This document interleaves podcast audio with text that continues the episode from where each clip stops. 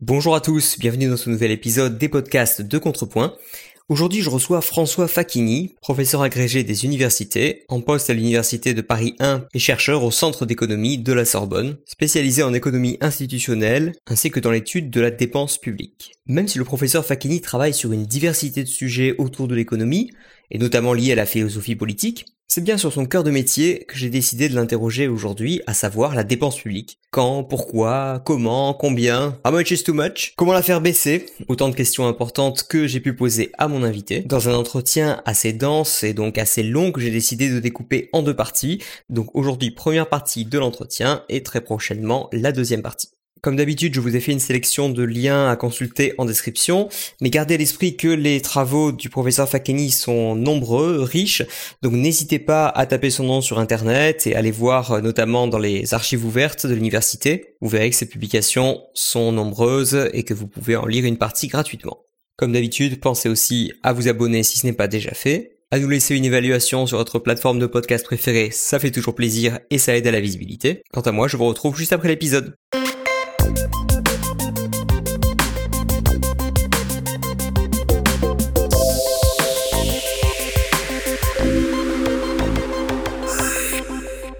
François Fakeni, bonjour.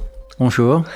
Vous êtes euh, professeur d'économie, professeur agrégé euh, en poste à l'université Paris 1 Panthéon-Sorbonne.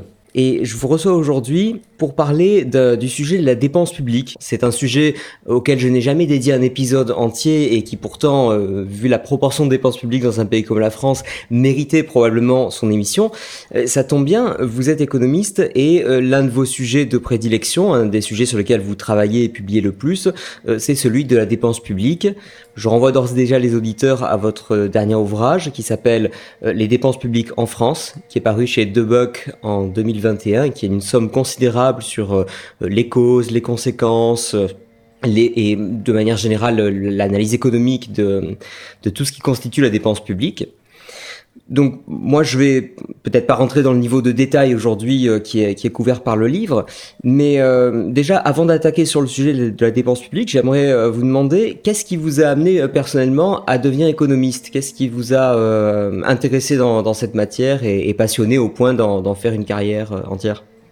Bah parce que dans notre, notre culture, du moins cette fin de 20e, la fin du XXe siècle, là où j'ai été formé, euh, il y avait un, âpre débat entre euh, l'Est et l'Ouest, entre euh, le socialisme de marché ou le socialisme d'économie centralement planifiée et le capitalisme, et que toute cette génération, me semble-t-il, a, dû prendre parti et prendre parti d'autant plus fortement que les années 80 ont été marqués par euh, ce qu'on a appelé le tournant néolibéral, donc les, grandes expériences de la réganomie, euh, du thatcherisme, euh, la Nouvelle-Zélande. Le tournant libéral qui n'a pas eu lieu en France. Là, je renvoie les auditeurs à l'épisode que j'avais fait, fait avec Kevin Brooks, qui nous expliquait pourquoi ce n'est pas arrivé en France. Alors ça n'est pas arrivé et Kevin Brooks a dû l'expliquer, mais il y a quand même eu dans ces années 80, 86, 88 qui ont été deux années euh, où le, Premier ministre de l'époque, Jacques Chirac, et son ministre des Finances, Édouard Balladur, euh, se revendiquaient ouvertement euh, des travaux de l'école autrichienne et des libéraux en, en général. Et puis les années 90, évidemment, avec la chute du mur de Berlin, ça ne pouvait être qu'une une expérience grandeur nature euh, de politique économique, de politique publique, et on, avait euh, tous à cœur de, comprendre et de se positionner euh, par rapport à ces débats. Et pourquoi l'aborder sous l'angle économique plutôt que de le faire sous l'angle des sciences politiques ou, ou, du droit ou de je ne sais ou de l'histoire peut-être? Alors l'économie n'était pas ma, ma, première passion puisque j'ai commencé mes études en, en, faisant en parallèle une, licence de philosophie politique, donc ça répond mmh, euh, finalement à la, à la question. Ouais. Car j'ai toujours pensé que l'économie publique et l'économie politique étaient très liées à la philosophie politique et que nous sommes dans des sciences morales et politiques, donc des, des sciences qui ont une dimension éthique souvent, effectivement, j'essaie d'expliquer à mes étudiants que si on trace deux bornes entre les, sciences les plus exactes, que vont être la physique théorique, par exemple, et, celles qui sont les plus j'ai pas envie de dire sciences molles, mais en tout cas euh, les plus ouvertes à l'interprétation, sur lesquelles c'est difficile de définir une vérité scientifique, euh, comme peut-être la philosophie. Euh, l'économie, pour certains, aujourd'hui, se situe plus du côté des sciences exactes, alors que moi j'ai tendance à la classer plutôt du côté des sciences humaines, où il y a bien sûr des, lois qui, qui, sont vraies, mais enfin quand même à choisir, je pense que ça se situe plus d'un côté que de l'autre. J'ai l'impression que beaucoup d'économistes ne la partagent pas, cette opinion. Alors, ce qui est certain, c'est que la science économique, elle est pluraliste sur son contenu. Parce que euh, entre Thomas Piketty euh, et, euh, Sommer et Aguillon, il y a des valeurs qui sont distinctes. Ils n'ont pas forcément les mêmes valeurs. Donc le, les intuitions de ces chercheurs vont, être différentes euh, parce que leur, euh, philosophie politique euh, n'est pas la même. Mais il y a aussi des, des, différences, il y a un pluralisme méthodologique. Et, c'est, ce que vous dites est vrai, c'est que les, les, sciences économiques souhaitent devenir des sciences expérimentales, et on l'a vu avec les derniers prix Nobel, avec le succès de l'économie comportementale et de, de l'économie expérimentale à la Duflo. Mm. Euh, ou même euh, Kahneman et Tversky, euh, ou Vernon Smith. donc, faire ce que les économistes classiques du 19e siècle, qui, qui défendaient la méthode déductive, pensaient que, que ce n'était pas possible, c'est-à-dire faire des expériences. Oui. Donc euh, faire euh, ce que Mises aussi conteste, de, toutes choses égales par ailleurs, donc euh, mettre en, place des, méthodes qui permettent de, vérifier des hypothèses. Donc la théorie devient une hypothèse fictive et le, contenu de connaissance, c'est-à-dire ce qui nous permet de connaître, c'est l'expérience, c'est l'observation.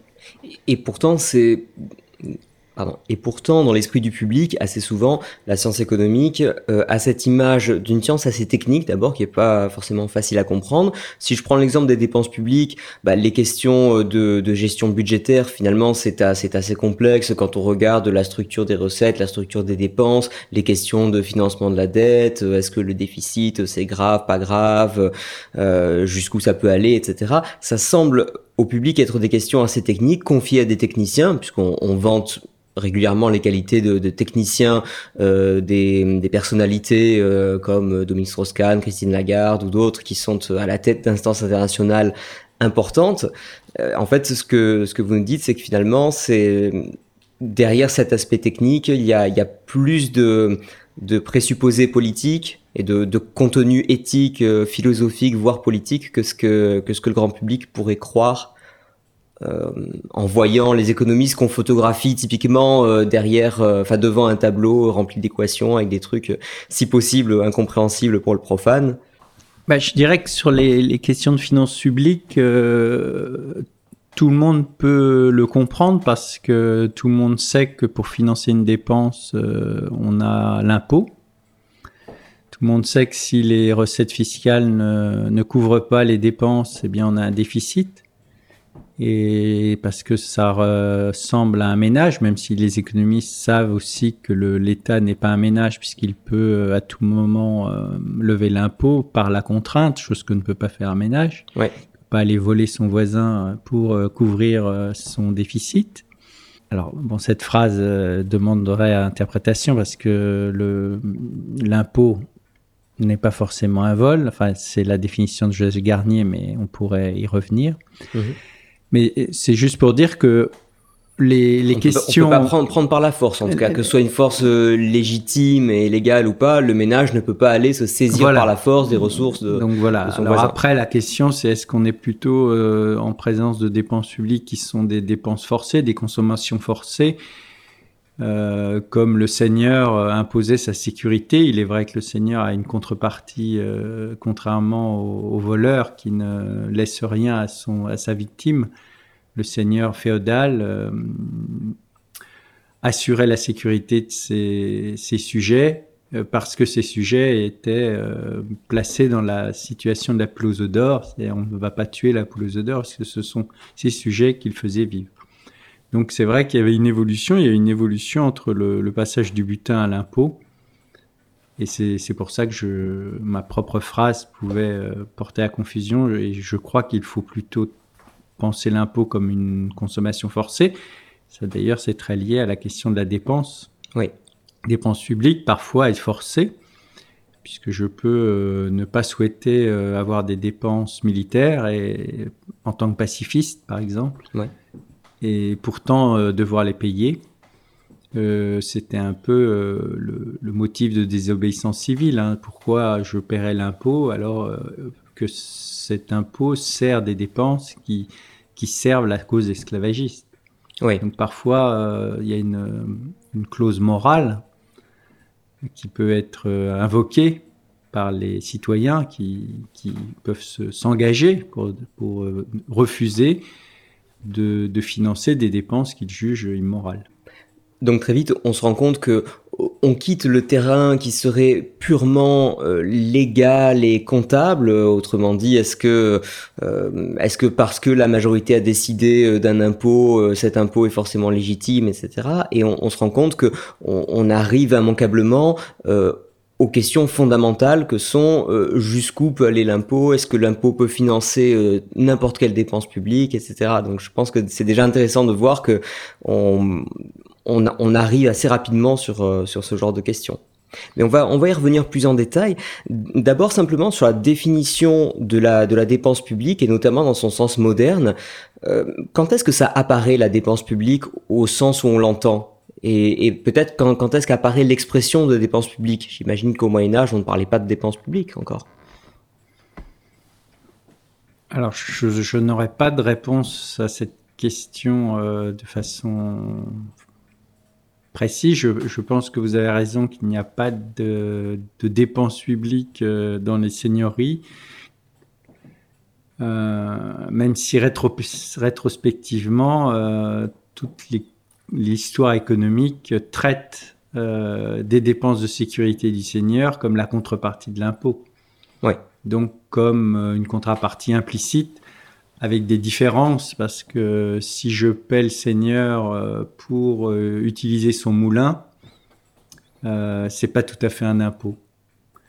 Euh, donc, et c'est important parce que le moulin était un monopole seigneurial, comme aujourd'hui la justice est un monopole de l'État ou, ou l'offre de monnaie donc la production de monnaie est un monopole de l'État. Donc autrement dit, euh, au Moyen Âge, je n'avais pas le droit en tant que, serf, euh, paysan de base, euh, de d'essayer, si j'en avais les moyens toutefois, de, construire mon propre moulin. C'est quelque chose, je ne peux pas me mettre en concurrence avec le moulin du, du seigneur local. pour être plus précis, le, moulin à eau était du monopole du seigneur parce que le territoire et l'eau étaient de la propriété du seigneur et donc toutes les forces euh, naturel était de fait euh, devait être payé par les, les, sujets du Seigneur. Mais si vous vouliez un moulin à bras, euh, vous pouviez. Et un moulin à vent Alors, je ne sais pas. D'accord. Mais probablement que ça devait être réglementé parce que le, le, Seigneur voulait multiplier les sources de, de financement possibles. et ça, c'est très bien montré par les historiens parce que pour euh, se protéger des autres seigneurs qui étaient les, principaux concurrents et pour protéger euh, leurs sujets, il leur fallait euh, un niveau d'impôt élevé pour payer bah, les, les, les, armes, pour payer les dépenses. et puis leur propre maisonnée. Donc oui, il y a ça aussi. C'est toujours bien sûr l'ambiguïté entre qu'est-ce qui, qu'est-ce qui paye réellement euh, les, les, dépenses euh, nécessaires et, euh, et qu'est-ce qui, qu'est-ce qui paye le train de vie du Seigneur. Voilà, et ça n'est pas traité dans, dans, le livre sur la dépense parce que je n'aborde pas précisément la question de l'impôt. Mais on voit bien que c'est essentiel lorsqu'on traite des dépenses, puisque la dépense, c'est la contrepartie de l'impôt. Euh, la dépense limite la liberté d'acheter, puisque avec mon revenu, je dois, dépenser, je dois acheter de l'éducation publique, alors peut-être que je n'ai pas d'enfant et que je pense qu'il faudrait plutôt une éducation privée, mais ça m'est obligatoire. Et on voit bien que l'efficacité de production, euh, donc la comparaison entre la production publique et la production privée est essentielle parce que même quelqu'un qui aimerait euh, acheter de l'éducation et on, l'obligerait à acheter de l'éducation publique, c'est l'écart de prix entre ce qu'il paie en impôts pour obtenir cette éducation et euh, ce qu'il aurait payé sur un marché. Voilà, et ça on peut pas le savoir bien sûr si c'est en si c'est en monopole. Donc ça c'est. Euh, Alors un, on peut pas le savoir si c'est en monopole, et deux, ça revient à votre question initiale. Euh, Qu'est-ce que la science économique? Ouais. Euh, les sciences économiques euh, empiriques, dont on a, il est acquis que la science économique veut devenir une science purement empirique, expérimentale, euh, ne peut pas tellement répondre à cette question. Euh, c'est ce qu'on appelle la question du contrefactuel. C'est-à-dire que la seule façon d'anticiper ce qui se serait passé si l'État n'était pas intervenu, par exemple, sur le marché de l'éducation, c'est de mobiliser la théorie.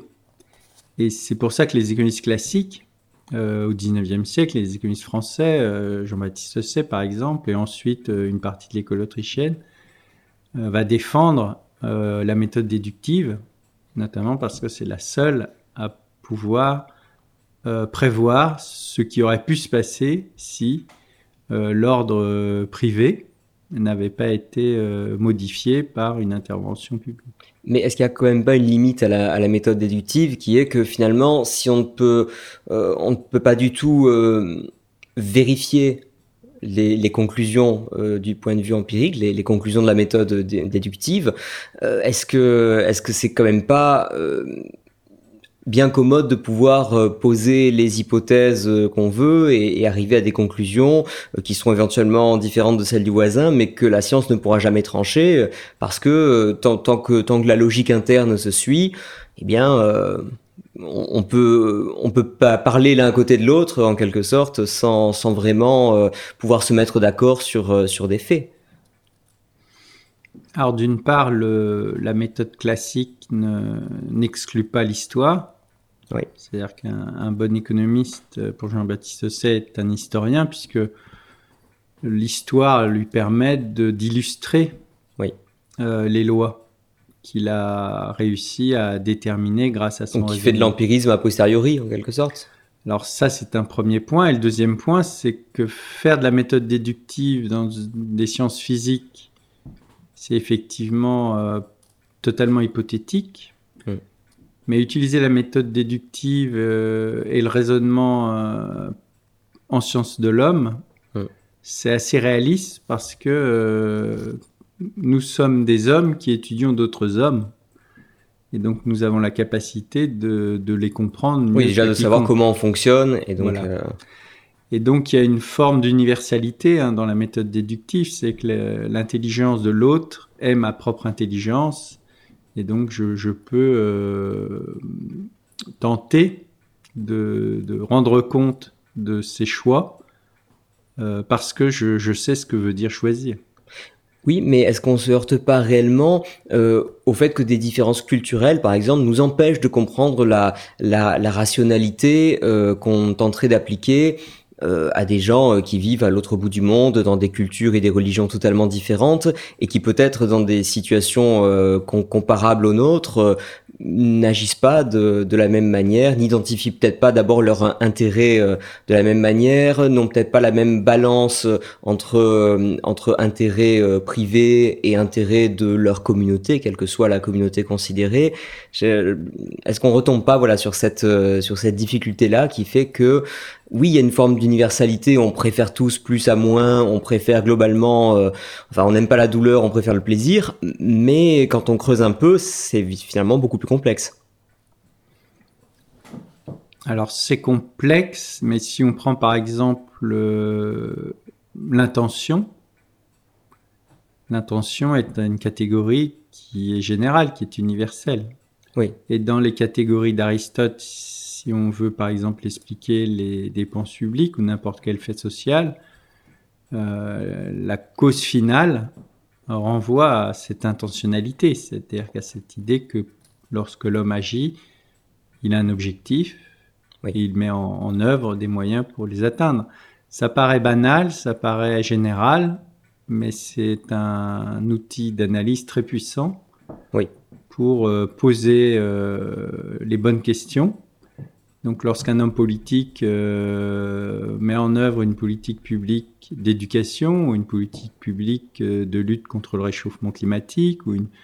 donc lorsqu'il prend une décision, s'interroger sur les raisons de cette décision, donc sur ses intentions, euh, c'est tout à fait essentiel.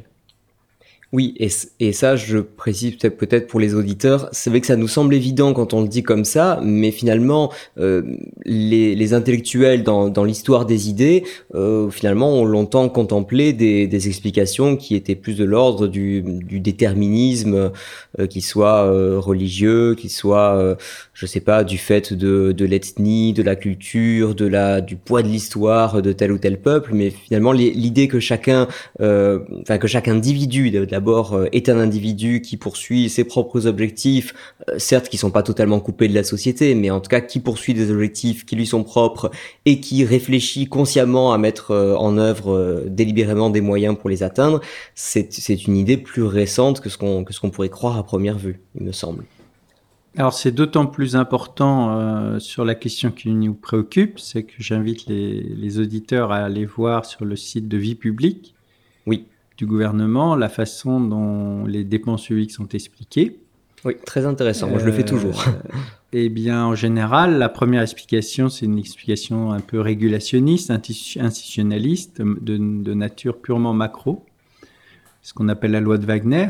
Une explication traditionnelle, c'est que les dépenses publiques augmentent avec le niveau de développement et c'est une sorte de nécessité, une forme de fatalisme, une forme de, de déterminisme.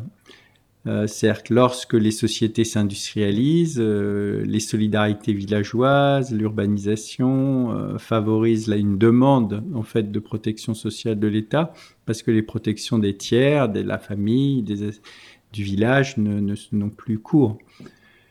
Et donc il n'y aurait pas de, de raison de, croire que l'État ne peut pas être de la taille qu'il a, puisque c'est une nécessité historique.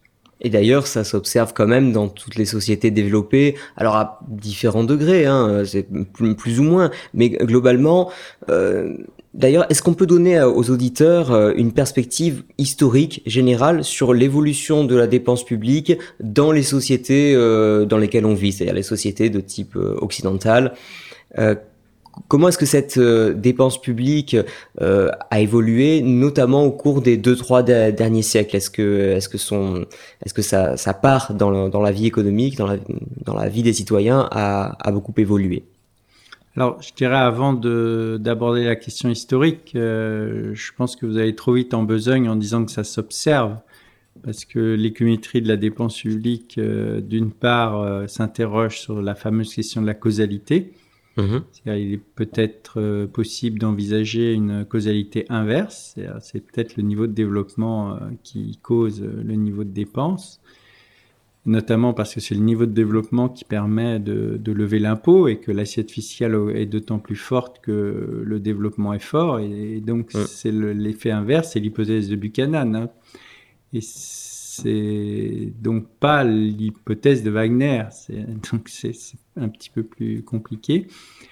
Donc il y a le problème de la causalité, et puis il y a le problème des, différences entre les pays, c'est-à-dire que pourquoi euh, le niveau de dépenses publiques est beaucoup plus élevé en France qu'aux États-Unis, euh, que pourquoi euh, l'Allemagne a réussi à réduire euh, son niveau de dépenses publiques au milieu des années 90 et pas la France. Donc s'il y avait une nécessité historique et si le, le, PIB par habitant était une variable macro déterminante, on n'aurait pas cette hétérogénéité des trajectoires euh, par pays. C'est vrai qu'il y a une hétérogénéité des trajectoires, Mais si je prends beaucoup de recul sur la situation, j'ai l'impression que euh, quand on passe à l'aigle globalement, je pense qu'au début du siècle, euh, pardon, au début du XXe siècle, on était, je crois, autour de 10-15% de dépenses publiques par rapport au, produit intérieur brut, d'après les estimations qu'on peut peut en avoir. Aujourd'hui, on flirte avec les combien 60 60%, quelque chose comme ça. Euh, et à la limite, même si c'est euh, si dans tel ou tel pays, c'est pas 60, mais euh, ça va être 50, 40, quelque chose comme ça. L'augmentation est quand même considérable, donc il me semble que vu de loin, les trajectoires sont quand même assez assez similaires. Ce qui veut pas dire que c'est forcément que c'était la seule manière de faire, mais en tout cas que au-delà des différences locales, c'était un peu entre guillemets le sens de l'histoire. Alors, à l'hétérogénéité va s'ajouter la complexité ce que montre à nouveau euh, l'économie des dépenses publiques, c'est que nous avons une très grande diversité de, variables explicatives et de, c'est-à-dire que la, variable PIB par habitant euh, n'est pas la seule variable euh, disponible dans la littérature et, et je prendrai juste un exemple, c'est est-ce que c'est le PIB par habitant qui explique le niveau de la dépense ou est-ce que c'est l'avènement euh, de la démocratie mm. euh, qui est la conséquence euh, du développement économique, qui est lui-même la conséquence de la sacralisation de la propriété privée et notamment de la propriété sur la terre, sur le capital foncier, qui est à l'origine de cette dynamique longue de la dépense publique. Et c'est un peu l'hypothèse euh, que l'on peut attribuer à Tocqueville, que lorsque la dépense publique, euh, lorsque la démocratie s'installe, euh, eh bien, l'impôt va être mis au service des forts, mais les forts vont changer de nature. C'est-à-dire dans le système féodal, et le fort est le seigneur, et c'est lui qui finalement touche l'impôt et a la, l'autorité sur l'affectation de la dépense, c'est-à-dire ce qu'il va faire de cet impôt. Mhm. Eh bien, en démocratie, euh, lorsqu'elle fonctionne bien, alors après, il y a tout un tas d'hypothèses et d'analyses euh, concurrentes, mais si la démocratie, c'est le gouvernement du peuple par le peuple pour le peuple, et avec une règle de majorité, ben c'est la majorité qui gouverne. Donc la majorité peut euh, être incitée, encouragée euh, à exploiter les faibles. Et les faibles, c'est la minorité. Et d'un point de vue économique, la, majorité, c'est les bas revenus. Et la minorité, ce sont les revenus. Donc la tendance naturelle dans une démocratie euh, va être euh, la croissance des dépenses de redistribution. Donc vous voyez que c'est une explication qui insère l'explication par le développement mais qui lui donne un sens par une autre variable qui est la démocratie. Si on observe une relation entre la, la production et la dépense, le niveau de prospérité du pays et la dépense, c'est parce que le niveau de prospérité a conduit à mettre en place un système institutionnel, un régime politique qui est favorable à la dépense. D'accord. Oui, donc là encore, on pourrait pas se, on, peut pas s'affranchir des considérations euh, d'ordre historique, politique, sociologique, euh, etc. Et c'est assez intéressant. Et là, on, entre dans, dans l'intention, c'est-à-dire euh, les différents modèles que l'école des choix publics propose, c'est-à-dire l'intention des électeurs. c'est leur préférence politique. Et donc, mmh. on va retrouver votre première question. C'est-à-dire que nous sommes en sciences de l'homme et le, le chercheur a lui-même ses valeurs mais les sujets qu'il observe ont aussi leur valeur. Et donc, c'est la, question de la formation des croyances politiques des électeurs. Donc, dans un modèle de demande, il faut euh, chercher à comprendre pourquoi euh, les électeurs français, par exemple, mhm. vont avoir une tendance à demander plus de socialisation des ressources disponibles, donc plus de dépenses, que les électeurs euh, américains ou les électeurs japonais. D'accord. Et là, vous, on retrouve toutes les dimensions que vous avez citées, la dimension sociologique, euh, culturelle, qui va entrer en fait dans cette boîte noire de la formation des préférences et que l'on souhaite ouvrir. C'est-à-dire que c'est pas une boîte noire, c'est quelque chose qui est étudié, euh, notamment parce que euh, on constate que les, les, pays qui sont gouvernés plutôt à droite vont avoir quand même des niveaux de dépenses plus faibles que les pays gouvernés plutôt à gauche.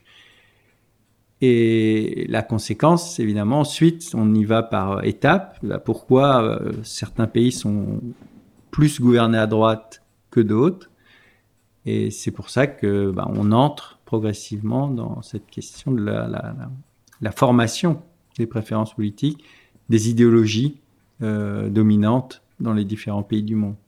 Et est-ce qu'on peut dire que historiquement, jusqu'au XXe siècle, les dépenses publiques étaient finalement assez limitées euh, à des dépenses euh, que même des libéraux considéreraient comme euh, relativement essentielles, à savoir bah, la défense nationale, le fait de, rendre la justice, peut-être des dépenses d'infrastructure aussi, hein, cette fameuse question de qui va construire les routes.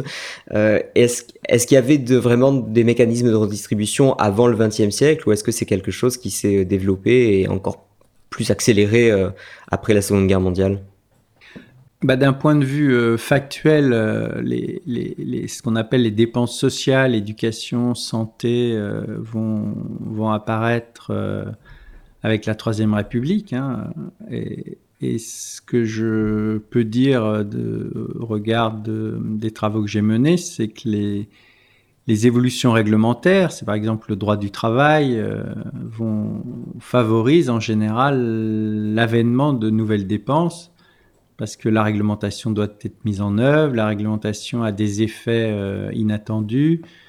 Euh, et puis la réglementation, si vous obligez quelqu'un à faire quelque chose et que ça lui est coûteux, il va vouloir répercuter ce coût Oui. sur la société.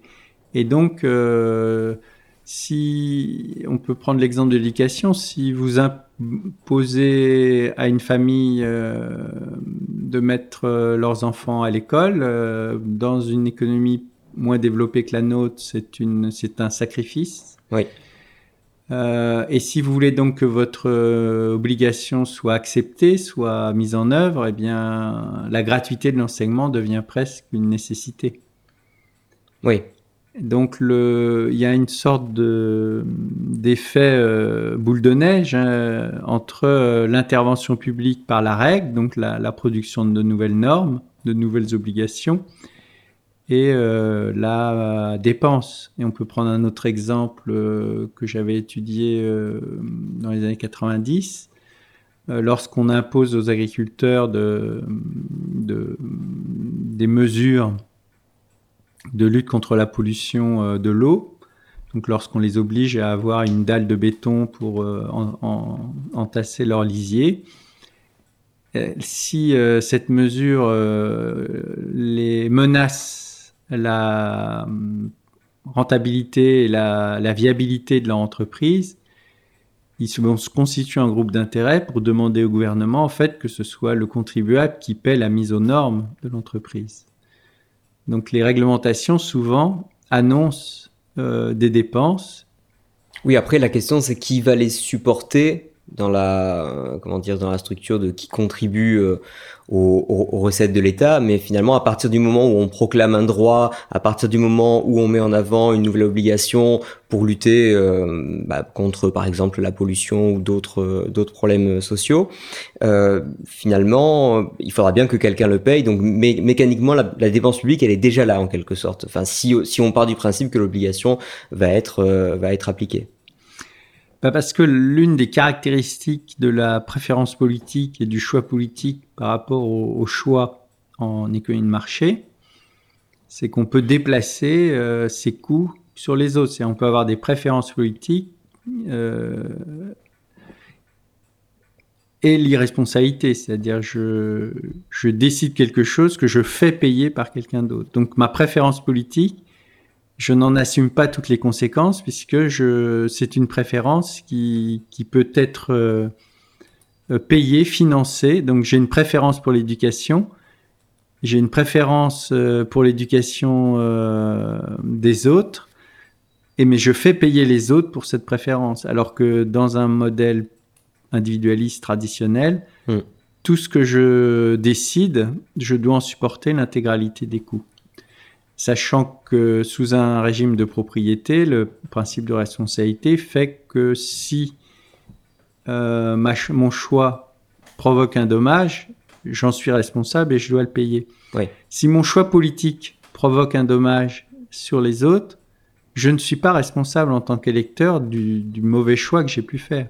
D'autant que le dommage, j'imagine, est très difficile à évaluer. Si par exemple je parle de la, de la qualité de l'éducation publique en France, euh, c'est très difficile de, d'établir un lien euh, de causalité euh, exact entre les choix qui ont été faits par telle catégorie d'électeurs à telle époque et, je sais pas, la baisse du niveau qu'on, constate aujourd'hui en mathématiques ou la montée de la violence physique à l'école ou tout autre problème qui peut exister. Alors c'est tout à fait juste et ça, encore une fois, ça fait écho à votre première question sur les difficultés des sciences de l'homme. Et l'une des difficultés principales, c'est la, la, question de la complexité.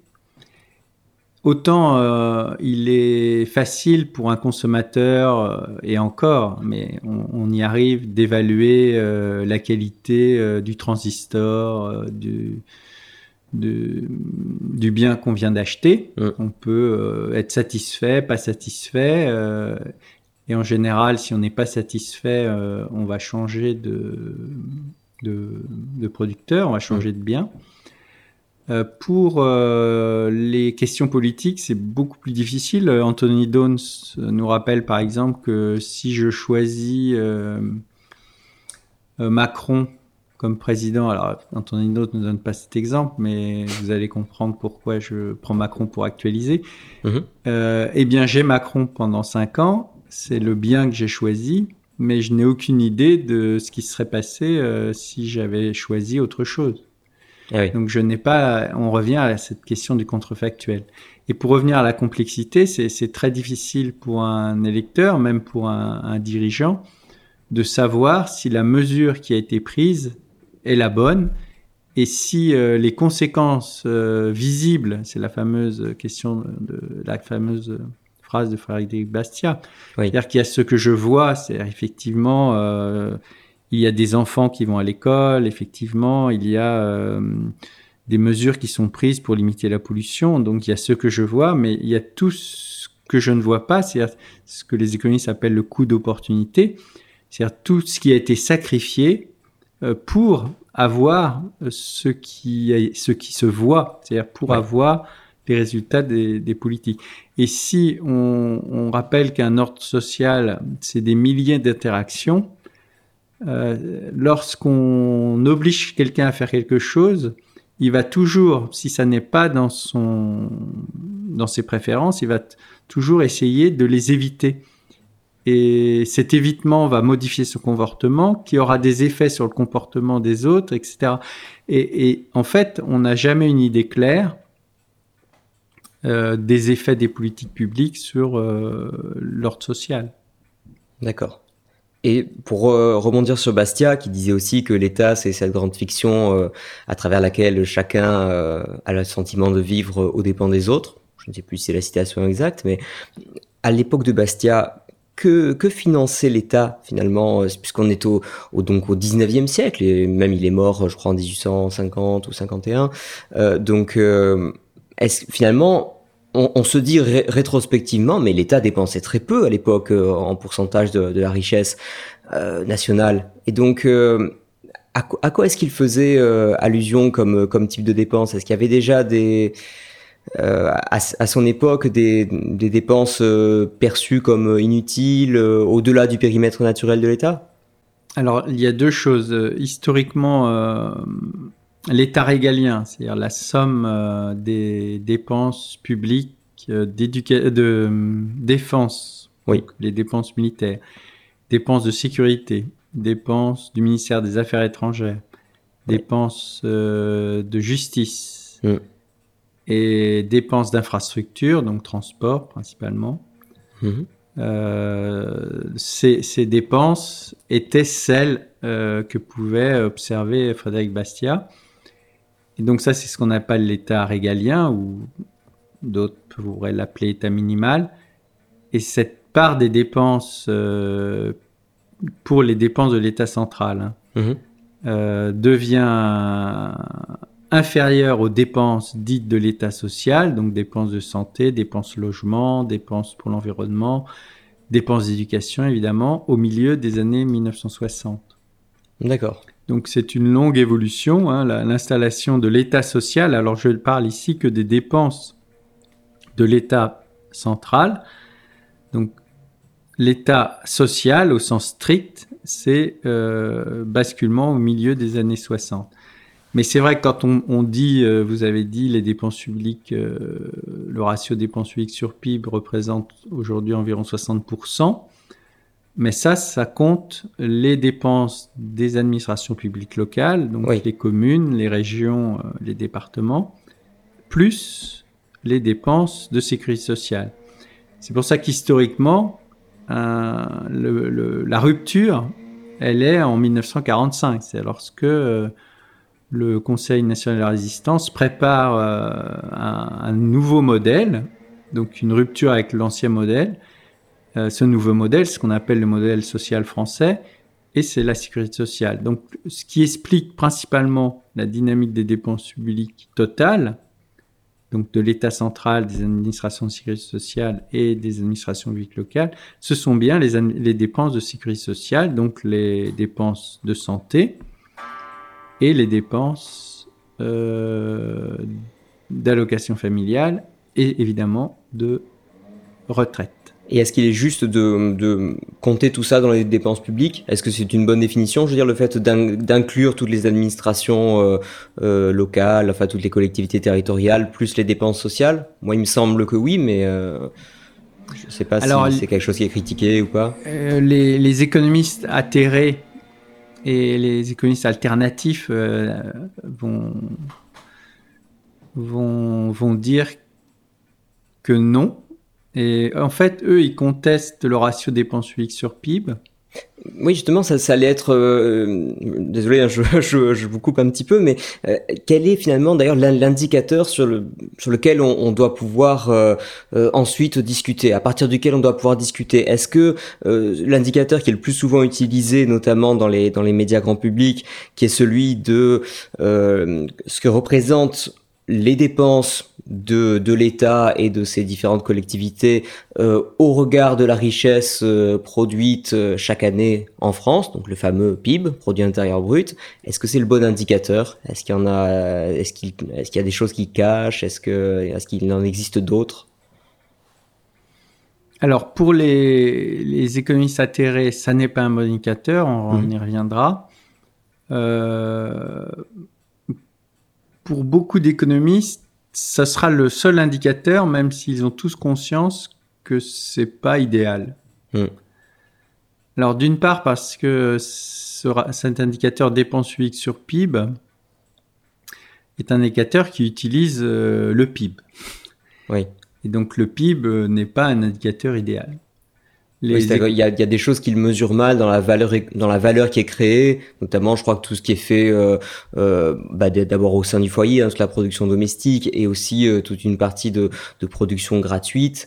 Il y en a pas mal notamment en économie numérique je sais pas tout le contenu qu'on peut trouver sur internet etc tout ça n'est pas compté dans le dans le PIB voilà. Donc ça c'est des premières critiques euh, initialement, ça c'est plutôt les critiques contemporaines, et notamment mm. euh, que l'économie du numérique tend à, sous-estimer, euh, enfin le PIB tend à sous-estimer la croissance dans les pays riches.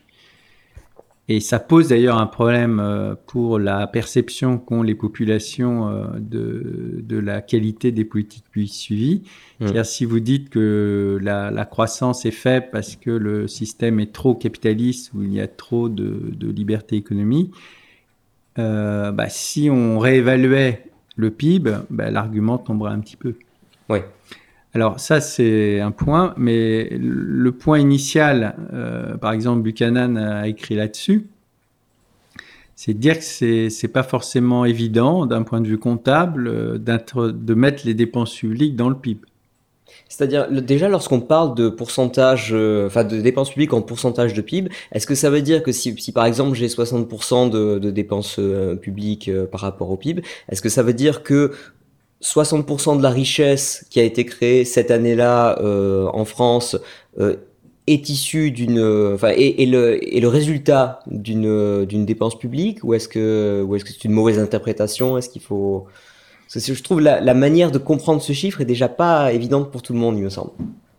Alors, je pense que la meilleure interprétation, c'est de dire que, en fait, on peut, grâce à ce ratio, euh, observer le fait que la dépense publique augmente plus vite que la production. D'accord. Puisque c'est un ratio, il est évident qu'on peut avoir une dépense publique euh, qui, qui stagne alors qu'elle augmente. Et c'est un peu ce qu'on observe au 19e siècle. C'est-à-dire que la dépense publique augmente, les impôts augmentent, Oui. euh, mais moins vite que la production. Donc la part qui est affectée au secteur public stagne, euh, mais ça ne veut pas dire qu'en valeur absolue, le secteur public euh, n'est pas plus riche et ne peut pas agir. Ce qui se passe au XXe siècle, c'est que, c'est que la dépense publique augmente plus vite que la production. Mais pour revenir à notre question euh, plus technique de comptabilité nationale, la production, et c'est un point délicat, euh, le PIB comprend la dépense publique. Donc comprend Eh oui. une partie de cette dépense. C'est ce qui fait dire aux économistes atterrés que ce, cet indicateur euh, est comptablement faux. Donc c'est pas faux de le dire d'un point de vue comptable. Mais la- l'alternative qu'il propose, c'est de dire bah, finalement la dépense publique, c'est la part que les comptables nationaux placent dans le calcul du PIB. Donc ils vont avoir une dépense publique de 30%. D'accord, donc il y a déjà un désaccord de fond entre différents courants d'économistes, même si peut-être le- les économistes atterrés sont probablement minoritaires, mais Le problème de, de ce point, c'est qu'ils vont écarter donc tout. Donc ils vont maintenir que la dépense publique qui est prise dans, par les comptables nationaux dans le calcul du PIB et dire finalement la dépense publique n'augmente pas. Alors il y a deux problèmes. Il y a un problème traditionnel, c'est est-ce que la dépense publique est un bien final de consommation finale ou un bien de consommation intermédiaire? Est-ce que si c'est un un bien de consommation pas, ça? intermédiaire, ça, ne devrait pas entrer dans le calcul du PIB, donc la question sera Ouais. réglée. Euh, si c'est un bien de consommation finale, bon, est-ce que la police c'est un bien de consommation finale du propriétaire ou est-ce que c'est un coût euh, nécessaire dans sa fonction de production de sécurité Ouais, donc là encore, vraiment, quand on, quand on regarde bah, comment sont constituées les statistiques, déjà on peut, euh, on peut observer des, des différences assez nettes dans la vision de, de ce qu'est la dépense publique. Quoi. Donc ça c'est un- et donc si on choisit ça, donc ça se discute, mais si on choisit ça, on écarte ce qui fait la dynamique des dépenses publiques au XXe siècle, c'est-à-dire dépenses de redistribution. Eh oui, Donc c'est un peu fallacieux euh, de, de dire ah bah, finalement la dépense publique n'a pas augmenté. Parce que il suffit alors de prendre un autre indicateur qui est totalement indépendant de dépenses publiques sur PIB, et c'est pour ça que les économistes en général gardent cet indicateur, c'est qu'il dit la même chose que l'indicateur dépenses publiques sur euh, population. Donc là, il n'y a plus de problème comptable. oui, Donc c'est bien la- la- le montant des dépenses publiques euh, pour chaque Français. Oui. Et ça, ça évolue de façon stricte, euh, de la même façon que dépenses publiques sur PIB. D'accord. Donc, euh, Donc a priori, ça a tendance à valider le fait que le, le- des dépenses publiques sur PIB, ça reste l'indicateur le, le plus approchant qu'on peut avoir. voilà, c'est pas idéal, mais par convention et pour les raisons évoquées, il y en aurait d'autres. euh, c'est ce que les économistes aujourd'hui utilisent pour euh, évaluer et, et finalement faire l'histoire des, des dépenses publiques. Et d'autant que j'imagine que ça, ça masque un petit peu la problématique de l'endettement, c'est-à-dire que si euh, j'ai une dépense publique qui existe, mais qui est financée par la création d'une dette souveraine euh, ven- vendue à, à une quelconque institution sur les marchés financiers, et la dépense, elle, elle, est- elle existe bien, euh, mais comment dire, son son, son financement, il est, il est futur, quoi, en quelque sorte. Il n'est pas. Alors, dans les explications de la dépense publique, euh, il y a la, la contrainte, la contrainte fiscale. Euh, si euh, le gouvernement a les moyens de, de financer sa dépense autrement que par l'impôt, Oui. sa contrainte politique va être desserrée puisque l'impôt est relativement impopulaire. Donc si on peut financer euh, ces dépenses euh, par le seigneuriage, par l'impôt d'inflation. Il faut rappeler aux auditeurs ce qu'est le seigneuriage. Pas évident pour tout le monde. Euh, bah, c'est le, prix le coût de production de la monnaie. Donc ce que les, les, les producteurs de monnaie vont, vont demander, euh, par exemple au Moyen Âge, est-ce que les, quand on vous, quelqu'un vous apporte de l'or pour fabriquer de la monnaie, bah, vous allez lui demander un, un prix. Oui. En, en, échange du service d'estampiller cette, cette monnaie, enfin ce, ce, ce de transformer cet or en pièces qui a une, une valeur faciale euh, qui est censée correspondre à, à, un poids en métal et donc euh, ce, qui, ce qui lui permet d'être utilisé comme monnaie quoi, en quelque sorte. Voilà.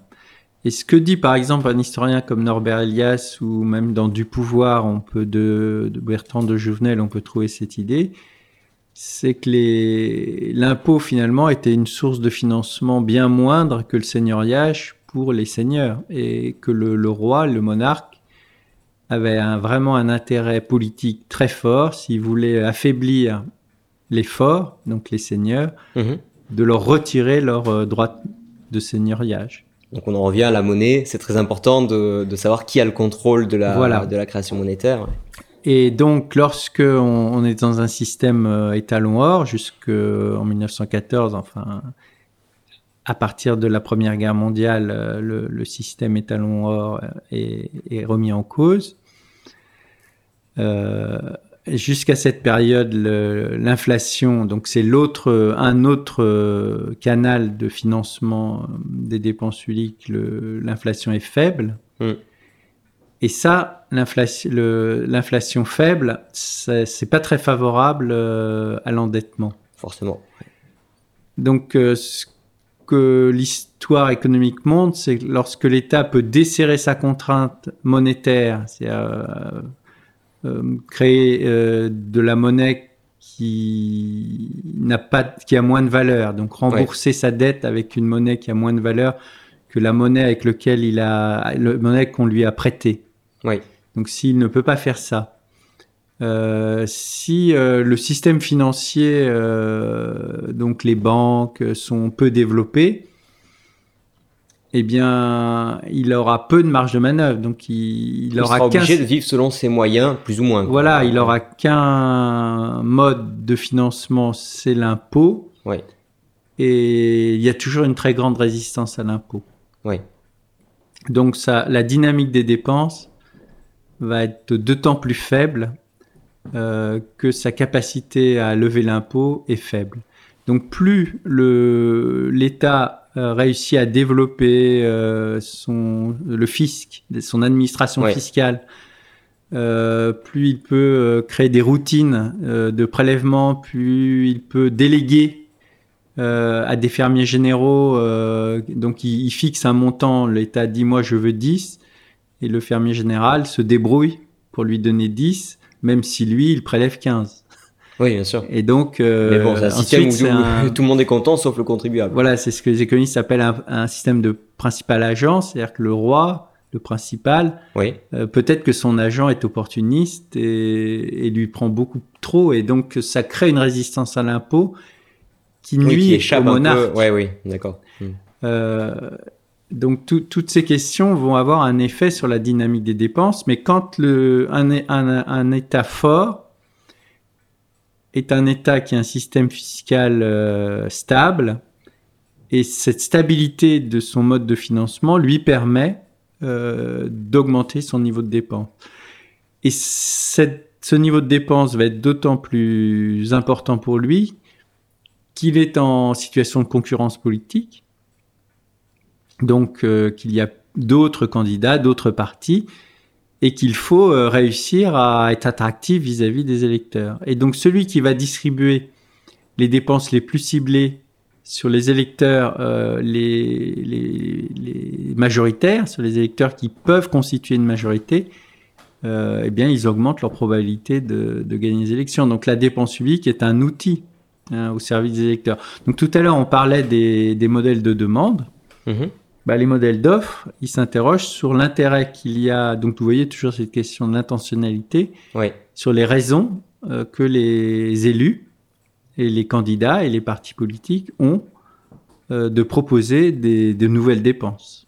Donc autrement dit, on ne peut pas partir de l'hypothèse qui est pourtant celle mise en avant euh, par, l'État quand on va justement sur viepublique.fr par exemple, on ne peut pas partir de l'hypothèse selon laquelle euh, toute dépense publique répond à l'intérêt général euh, et comment dire et que les, décisions concernant les dépenses publiques sont toujours neutres et, et pèsent bien les intérêts des uns et des autres pour arriver à, à un juste équilibre. En réalité, il y a la dépense publique qui qui se voit et donc qui fait plaisir euh, à l'électeur et donc aux, politiciens, maximise ses chances d'être réélu, et celle qui serait peut-être plus justifiée, mais qui euh, mais qui se voit moins et donc euh, valorise moins celui qui en, qui en a le pouvoir discrétionnaire.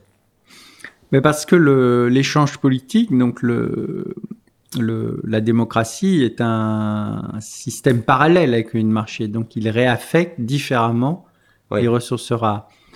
Et comme on l'a dit, comme il, il réaffecte ses ressources avec des règles qui, n'individualisent pas les coûts et les bénéfices des choix, c'est-à-dire je peux faire des choix qui vont être payés par les autres. Et donc l'un des, des, points euh, importants de l'économie publique, c'est la définition d'une bonne dépense publique. Donc une dépense publique, c'est public, c'est pas une dépense euh, privée financée sur fonds publics. Oui, c'est-à-dire c'est une, une, dépense qui réellement euh, correspond à, je sais pas, une infrastructure qui est vraiment utilisée de manière générale et, bénéficie euh, au, plus grand nombre. Euh, Par nature, une dépense publique devrait être consommée en quantité égale par tous les citoyens. Et eh oui, mais en réalité, c'est très difficile. Il me semble que, enfin, est-ce qu'on a des exemples de, de dépenses publiques? Alors peut-être, oui, en dehors du parapluie nucléaire ou ce genre de choses, mais, mais est-ce qu'on a vraiment des dépenses publiques qui sont consommées de manière égale par tous les citoyens? Ça me semble extrêmement, euh, extrêmement difficile à, à définir. Alors ça, on n'est plus tellement dans l'histoire de la dépense publique, mais dans des questions de doctrine. Oui. Euh, donc les, les auteurs euh, euh, anarcho-capitalistes, par exemple, vont contester la notion de bien collectif qui vient d'être plus ou moins euh, mobilisée. Oui. Cette idée qu'un bien collectif est un bien qui, une fois qu'il est produit, est consommé en quantité égale euh, par tous les agents. Alors, ça veut dire quoi tous les agents? C'est une question importante. Est-ce que c'est tous les agents de l'État français, de la France? Est-ce que c'est tous les agents de la zone? Alors, effectivement, le parapluie nucléaire apparaît comme un bien collectif, c'est un bien qui aurait cette caractéristique, qui serait consommé en quantité égale par tout Voilà, on protège tout le monde ou personne, mais on peut pas, là pour le coup, la, bombe nucléaire discrimine pas entre, entre Emmanuel Macron et, moi-même. Et là, si on voit les arguments des anarcho-capitalistes, ils vont dire oui, mais on a des armées privées, oui, mais on peut contracter euh, avec... Euh, quelqu'un pour sa sécurité, euh, etc. Donc là, il y a un débat qui s'engage euh, à la frange hein, de, des, des, de la doctrine classique et des, mhm. libéraux autour de la privatisation de la sécurité. Et c'est vrai pour la sécurité euh, intérieure, la police, comme la sécurité extérieure, la défense.